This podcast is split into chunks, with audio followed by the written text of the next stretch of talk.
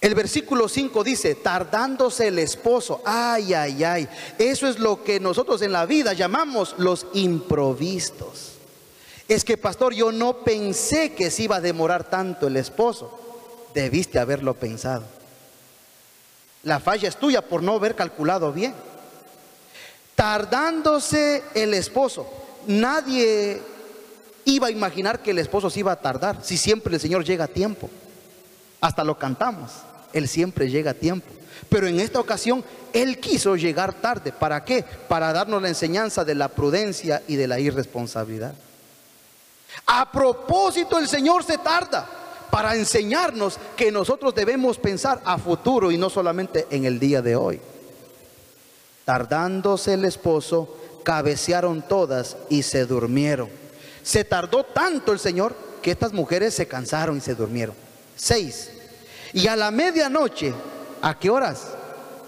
Medianoche, se oyó un clamor a pesar de que todos estaban dormidos, hay alguien que siempre está despierto.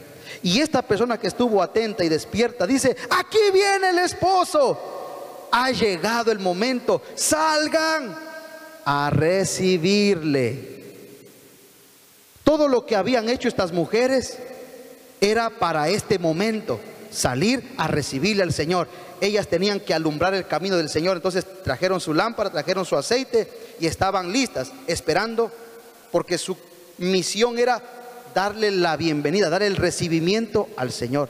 Ese era el propósito. Pero estas insensatas, como no estuvieron preparadas, vamos a ver lo que dice el versículo 7. Entonces, todas aquellas vírgenes se levantaron y arreglaron sus lámparas. 8. Y las insensatas dijeron a las prudentes, ya nos fregamos Oh, nos salió mal el plan. No habíamos pensado que íbamos a necesitar extra aceite. No pensábamos que el Señor se iba a tardar mucho. No pensamos, no pensamos que el insensato nunca piensa, nunca hace planes, nunca planifica. Siempre vive el hoy. Nunca piensa en el mañana, ni lo que ha de necesitar, ni lo que ha de hacer. No existe la planificación. Es más, no le pregunte del calendario porque ni lo conoce. Es una persona que no sabe de agenda, no sabe de horarios, no sabe de nada de eso. Vive la vida al momento. Entonces las insensatas dijeron a las prudentes, danos de vuestro aceite para que nuestra lamparita no se apague. Esa es la oración de todos los que ya están desesperados, de los que se dieron cuenta que no era a su manera, era a la manera de Dios pero como insensatamente hicieron conforme a su voluntad, no a la voluntad de Dios, llega el momento en que se dan de cuenta que ya no les va a alcanzar lo que, lo que pensaron hacer. Entonces, ¿qué es lo más fácil? Porque la gente insensata siempre busca lo más fácil, siempre busca el camino más fácil. Mírele que está a su lado, no le diga nada. Solo mírela. El insensato siempre busca resolver de la manera más fácil y siempre quiere sacar provecho de la situación en la que está. Entonces, ¿qué era lo más fácil? Hermano, Dios te bendiga. Qué gusto que me ha dado sentarme junto a ti. Mira, esto ya es de Dios, hermano, que me haya sentado contigo. Porque fíjate que se me ha quedado, no sé por qué, pero se me ha quedado mi aceite. Pero yo, como, te conozco, que tú eres un hombre, una mujer generosa de Dios, que Dios a mí, oiga, y le empiezan a alabar, le empiezan a dar un reconocimiento que ya le hacen sentir, pero lo máximo a usted. ¿Para qué? Para que te afloje el aceite. Lo único que esa gente quiere es tu aceite. Y te visitan y te alaban y te dan regalitos. Y mira, hermano, le mandan un texto. Estuve pensando en ti y me puse a orar. Gloria a Dios. Dios te va a bendecir. Y lo único que quieren es tu aceite, hermano, sacarte provecho. Y hay hermanos inocentones, porque eso ya no hay otra palabra, que se dejan llevar por la adulación del insensato. Si el reconocimiento, la alabanza, el aplauso viene de un hombre, una mujer sensata, viene de un hombre, de, una mujer sabia, hermano, recíbelo. y glorifica al Señor por eso. Pero si las palabras de adulación, de alabanza, de reconocimiento, viene de un sinvergüenza o de una mujer, un hombre insensato, imprudente, hermano, apártate. Porque son palabras, hermano, vacías. Son palabras solamente para engancharte y después sacarte todo. Pero si son palabras que vienen de una persona sensata, prudente, recíbelas y atesóralas en tu corazón porque te van a edificar. Pero si son palabras que vienen de una fuente insensata y usted ya sabe que esta persona le está diciendo porque no le queda más, no le queda de otra, está en problemas. Entonces aquí llega el problema en que el cristiano, el creyente, bondadoso y generoso dice, pero ¿qué hago? Le doy de mi aceite y le ayudo a este a llegar a la presencia de Dios. O me corro el riesgo de que la gente me diga que soy un egoísta, que me quiero salvar solo. ¿Qué hago? Entonces mucha gente por complacer al imprudente, al insensato, ni se salva él, ni se salva el otro. Si ese otro llegó hasta este momento con insensatez, hermano, a mitad de camino no va a cambiar, hermano. Si ya en todo este tiempo no cambió, no cree usted que va a cambiar a último momento. Y hay gente tonta, hermano, disculpe la palabra, que hay gente que se comprometen con gente insensata, con gente imprudente, con gente, hermano, que no aman a Dios, que no temen a Dios y dicen, no, pastor, pero yo le voy a dar una oportunidad, porque yo sé que cuando ya una vez que nos casemos, Él va a cambiar, ella va a cambiar. Aquí vamos a estar en el culto los dos. Mentir, hermano. Ni va a venir Él, ni vas a venir tú tampoco. No, pero es que Él dice que me ama, Él dice que va a ir al encuentro, Él dice que va a ir a la célula, Él dice que va a cambiar, dice. Pero son palabras de un insensato, que si hasta el día de hoy no pudo traer una lámpara y encendida y un galón de aceite, no creas que después de que se compromete contigo lo va a hacer. No lo va a hacer. Hablando un simbolismo en una relación. Entonces, hermano, tenemos nosotros que pararnos firmes en nuestra creencia, en nuestra convicción. Y usted tiene que tener la libertad de decirle no al insensato y al imprudente. No, pero es que, pastor, eh, la Biblia nos enseña que tenemos que, que amar al prójimo, que amar hasta al enemigo. Sí, hermano, la Biblia nos enseña que seamos bondadosos, que seamos colaboradores, que oremos unos por otros, que nos sostengamos los unos por los otros. Pero en este caso, hermano, cuando uno llega a un punto decisivo, el Señor acaba ya de entrar. Ya no estamos en el tiempo de espera. Otra cosa hubiese sido que estas insensatas hayan reflexionado en vez de estar durmiendo y roncando. Ese era el momento para reflexionar y decir, oye, el Señor se está demorando. Puede ser que esto se alargue más. Más bien, ahorita que estamos en break, estamos en reposo, iré a prepararme. No tuvieron ni siquiera la eh, sensatez o, esta visión de verle a las otras mujeres que también estaban durmiéndose, pero ellas estaban durmiendo tranquilas. ¿Por qué? Porque tenían su lámpara, pero tenían el aceite. Estas insensatas dijeron, ellas tienen aceite. Doble insensatez. ¿Para qué me voy a regresar al pueblo a traer aceite si yo a esta le pido un poquito y sé que me la va a dar? Entonces, en vez de ponerse a dormir, las sensatas estaba perfecto de que se duerman, porque ellas estaban tranquilas. Estoy tan preparado y estoy tan reforzado que yo me puedo pegar hasta un sueñito acá, un nap. Pero las insensatas no podían dormirse, más bien era el tiempo para que ellas se alisten, para que ellas recuperen lo que no hicieron desde un principio. Hermano, hay gente insensata que está viendo las cosas y es tiempo de que ellos ahora hagan y más bien no lo hace. Y no te das cuenta que Dios te está dando la oportunidad para que vayas y arregles tu camino, para que vayas y pidas perdón, para que vayas y te pongas a cuentas con Dios. Es el tiempo del insensato de que vuelva al camino del Señor y se convierta en una persona sensata. Esta es tu oportunidad. Mientras las sensatas duermen, tú tienes que correr a buscar el aceite. Si va a aplaudir al Señor, hágalo con fuerza no como el insensato. Ay, ay, ay. Qué cosas, hermano. A veces yo me, encuentro con gente que está tan tranquilo, que está cruzado de brazos y me da ganas de meterle aceite o gasolina y prenderle un fósforo ahí. Si el hermano Dios te está dando tiempo de que te pongas a cuentas. Dios te está dando tiempo para que tú regreses al Señor, para que tú vuelvas a prender tu lámpara, para que, para que tú vuelvas a prepararte. Pero como le digo, hermano, el insensato, el imprudente, el irresponsable, no queremos decir que es un caso perdido, pero usted tiene que ser sabio. Lo suficientemente sabio como para llegar al momento en donde el insensato te pide de favor, hermanito, ayúdame, solo eres tú el único que me puede salvar en esta situación. Tú no le puedes dar a ese insensato tu salario. Tú no puedes dejar de gastar en tu familia o en tus necesidades para cubrirle la irresponsabilidad del insensato. Jamás vaya a comprometer su integridad, su palabra, su fe, su economía o los recursos de su familia por salvarle la campana a un insensato, a una imprudente. Jamás, hermano.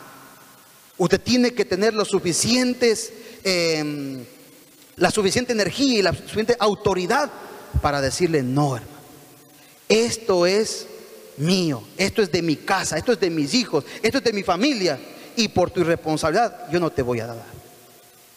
Eso es lo que complementa la sabiduría y la prudencia de estas mujeres. Porque si estas mujeres a mitad de camino, por tratar de ser más bondadosos que Dios, dice, está bien, está bien, yo me voy a sacrificar por ti. Y dejo de comer por darle al insensato. Ay Señor, bendice a este pobre hombre. No, hermano, que Dios te bendiga a ti porque tú ya caíste en insensatez. Ay, pero pastor, ¿qué podía hacer el pobre hombre, la pobre mujer? Me estaba diciendo, me estaba pidiendo. ¿Qué importa, hermano?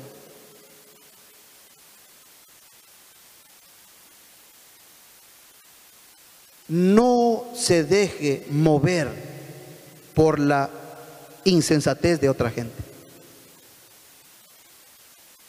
Porque aún el mismo Dios del universo, nuestro Padre Celestial, Él va a dejar que el que no quiso creer en su Hijo Jesucristo, el que quiso rechazar la palabra, el Evangelio, el Señor lo va a dejar que se condene.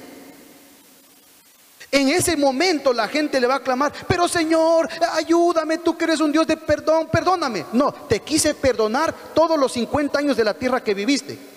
Ahorita estás en la puerta del infierno, ya no hay perdón para ti. Te tienes que ir al infierno porque esa es la paga de tus iniquidades. No es que hay mucha gente que yo he escuchado, hermano, que dicen, no, yo vivo mi vida así, qué iglesia, ni qué Cristo, ni qué evangelio, ni nada. Hermano, pero te vas a condenar. La Biblia dice que los rebeldes se irán al infierno. ¿Qué infierno?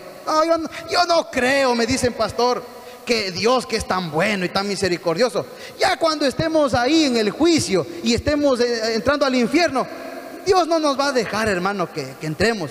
En ese momento, ya, ya, ya, tranquilo, tranquilo, ya. ¿Se asustaron? No, ya, está bien, aprendan.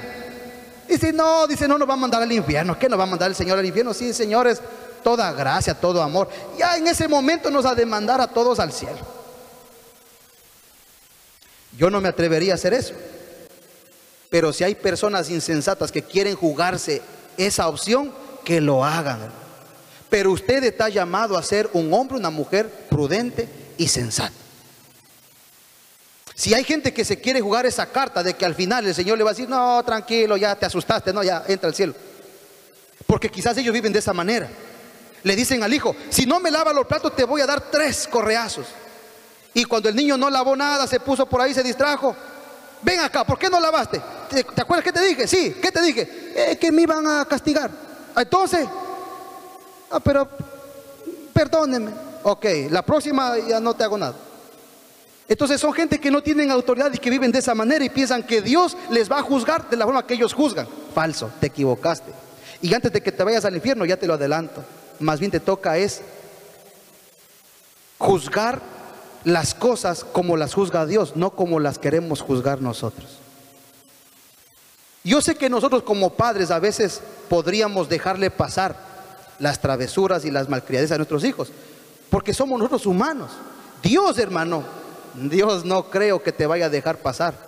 Ahora sí, es el tiempo de la gracia, es el tiempo que Él te va a perdonar. Cualquier cosa que tú hayas hecho, la sangre de su Hijo Jesucristo te lava, te, te, bendice y te limpia. Pero cuando ya lleguemos delante del trono celestial, agárrese, porque ya no hay más arrepentimiento. Una persona que se para delante del tribunal, aquí, terrenal, delante de un juez, el juez lo único que va a hacer es darle una sentencia, hermano. Por más que esta persona se declare inocente y recontra inocente, el juez va a dictar una sentencia. Pero ya no está en él perdonarle o no perdonarle. Va a condenar, va a ejecutar una sentencia. Cuando lleguemos al trono de Dios, Él va a ser el juez. Ya no está en Él perdonarnos, ayudarnos. Ya no. Está ahí para sentenciar. Y la Biblia es clara y nos dice que Él a la derecha pone a los justos y a la izquierda a las cabras, ovejas y cabras, cielo, infierno. Ya no es tiempo de estar negociando, Señor, mira, yo te creo, me arrepiento, ya no hay tiempo para eso. Ahora es el tiempo. Dígale a que está a su lado, ahora es el tiempo.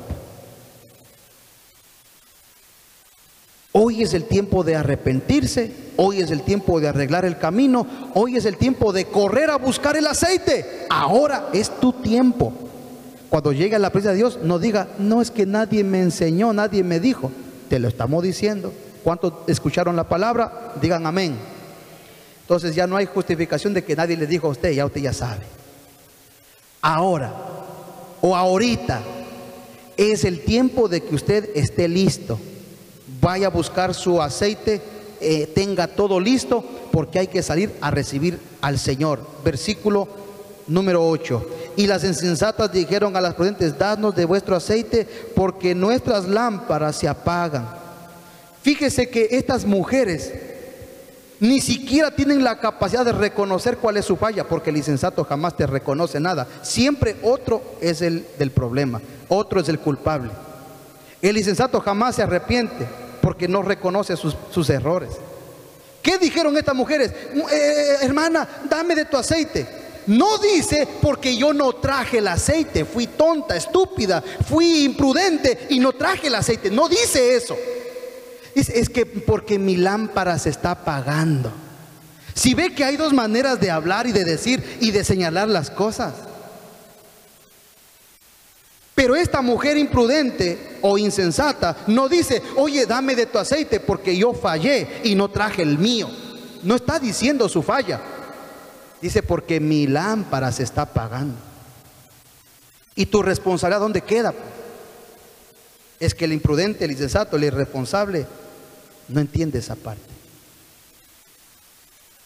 Mas las prudentes, dice el verso 9, respondieron diciendo, para que no nos falte a nosotros, ni tampoco les falte a ustedes, id más bien a los que venden y comprad para vosotras mismas. Bien dicho, pero en mala hora. Bien dicho por las sabias, las prudentes, pero en mala hora para las imprudentes. ¿Sabe por qué? Porque ya era muy tarde. Pero los imprudentes, los irresponsables, siempre dejan todo para último minuto. Mire la que está a su lado y déle una sonrisa ahí en Cristo Jesús.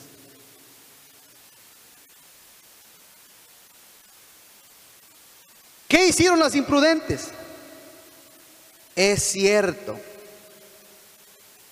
La prudente dijo, si yo te doy de lo mío, ni me va a alcanzar a mí, ni te va a alcanzar a ti. Es decir, las dos vamos a perecer acá. Pero como yo no me quiero quedar, yo no quiero fracasar, yo hice mi parte, la única opción que yo veo es que vayas, compres a los que venden, porque eran tan insensatas que ni en la casa tenían, hermano. Porque tenían que ser recién que ir a comprar. Ay, Dios Es que el imprudente es así, hermano. No tenían ni en su propia casa, porque hubiesen dicho, vayan a la casa y traigan lo que no trajeron. Es que no tenían ni en su propia casa. Entonces les dicen, vayan y tienen que comprar. Hermano, y usted sabe que una cosa es comprar a la carrera y otra cosa es comprar con calma, con paciencia, chequeando precios, revisando, calculando. Es diferente. Pero el imprudente siempre paga más. ¿Por qué? Porque siempre compra de carreras y de último momento todo.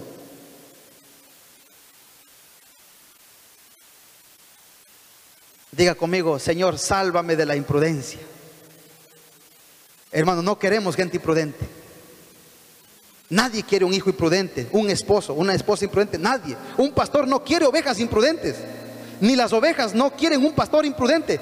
Todos anhelamos ser prudentes, sabios, sensatos. Esto es lindo, esto es agradable delante del Señor. Acá viene la cosa. No les tocó de otra, porque al imprudente siempre se ve contra la espada y la pared y ya no tiene otra opción. En cambio, el prudente siempre tiene plan A, plan B, plan C, porque ya lo planeó, hermano. Pero el imprudente que nunca hizo planes está siempre contra la espada y la pared. ¿Qué le tocó a, las mujeres imprudentes? Salir a la carrera a buscar el aceite. Mal. Porque él dice el versículo 10, mientras ellas iban a comprar, vino el esposo. No era tiempo de andar comprando nada. Si tenías que comprar mujer, tenías que haberlo hecho antes.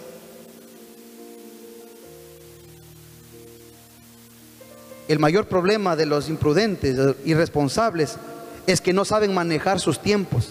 Y en el tiempo que le corresponde al Señor, están haciendo compras. En el tiempo que le corresponde alabanza a Dios, están haciendo otras cosas. Pero no es el tiempo de otras cosas, es el tiempo que le corresponde al Señor. Versículo 11, mientras ellas iban a comprar, en ese momento vino el Señor. Y las que estaban preparadas entraron con él a las bodas y se cerró la puerta. Esto es más terrible todavía. Porque ni las sensatas les dieron oportunidad, ni tampoco el Señor. El Señor cuando vino, los que estuvieron listos entraron con él y cerraron la puerta.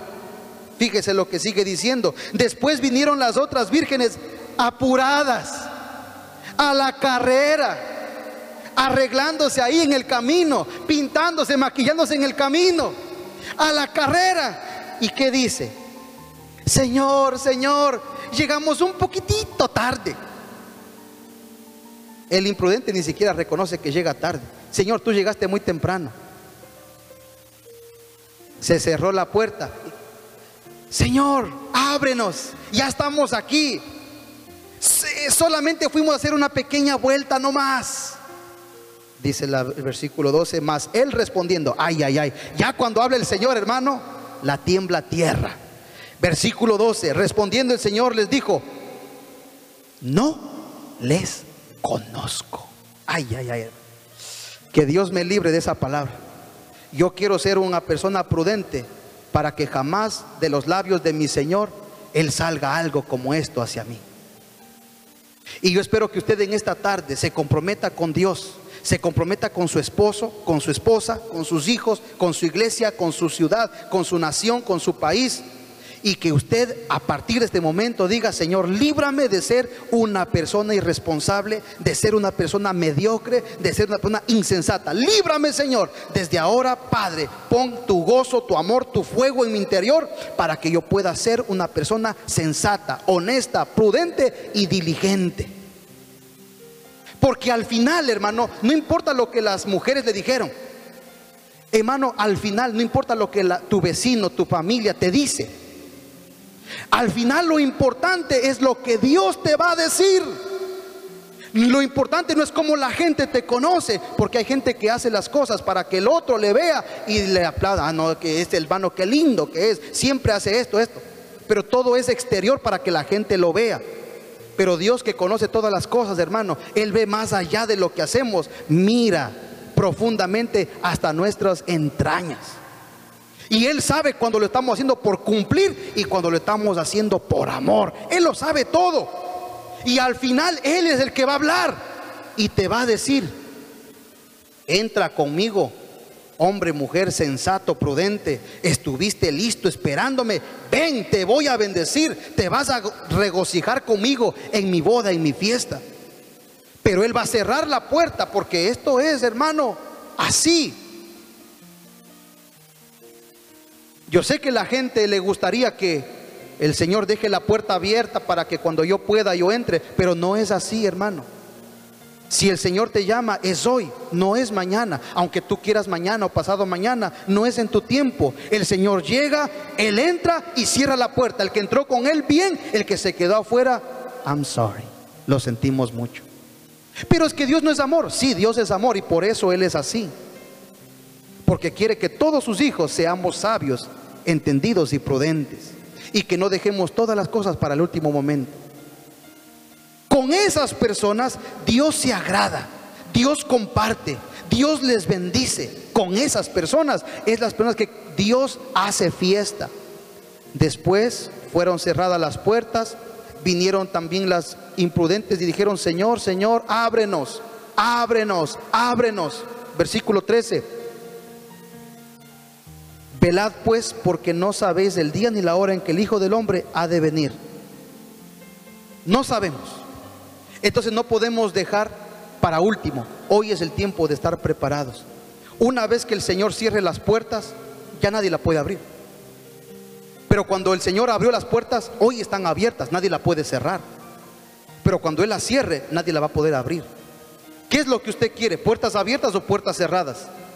Hoy tiene puertas abiertas. Hoy es el tiempo de entrar. Hoy es el tiempo de decidir, hoy es el tiempo de comprometerse, hoy es el tiempo de cambiar para la gloria de Dios. Hoy es el tiempo.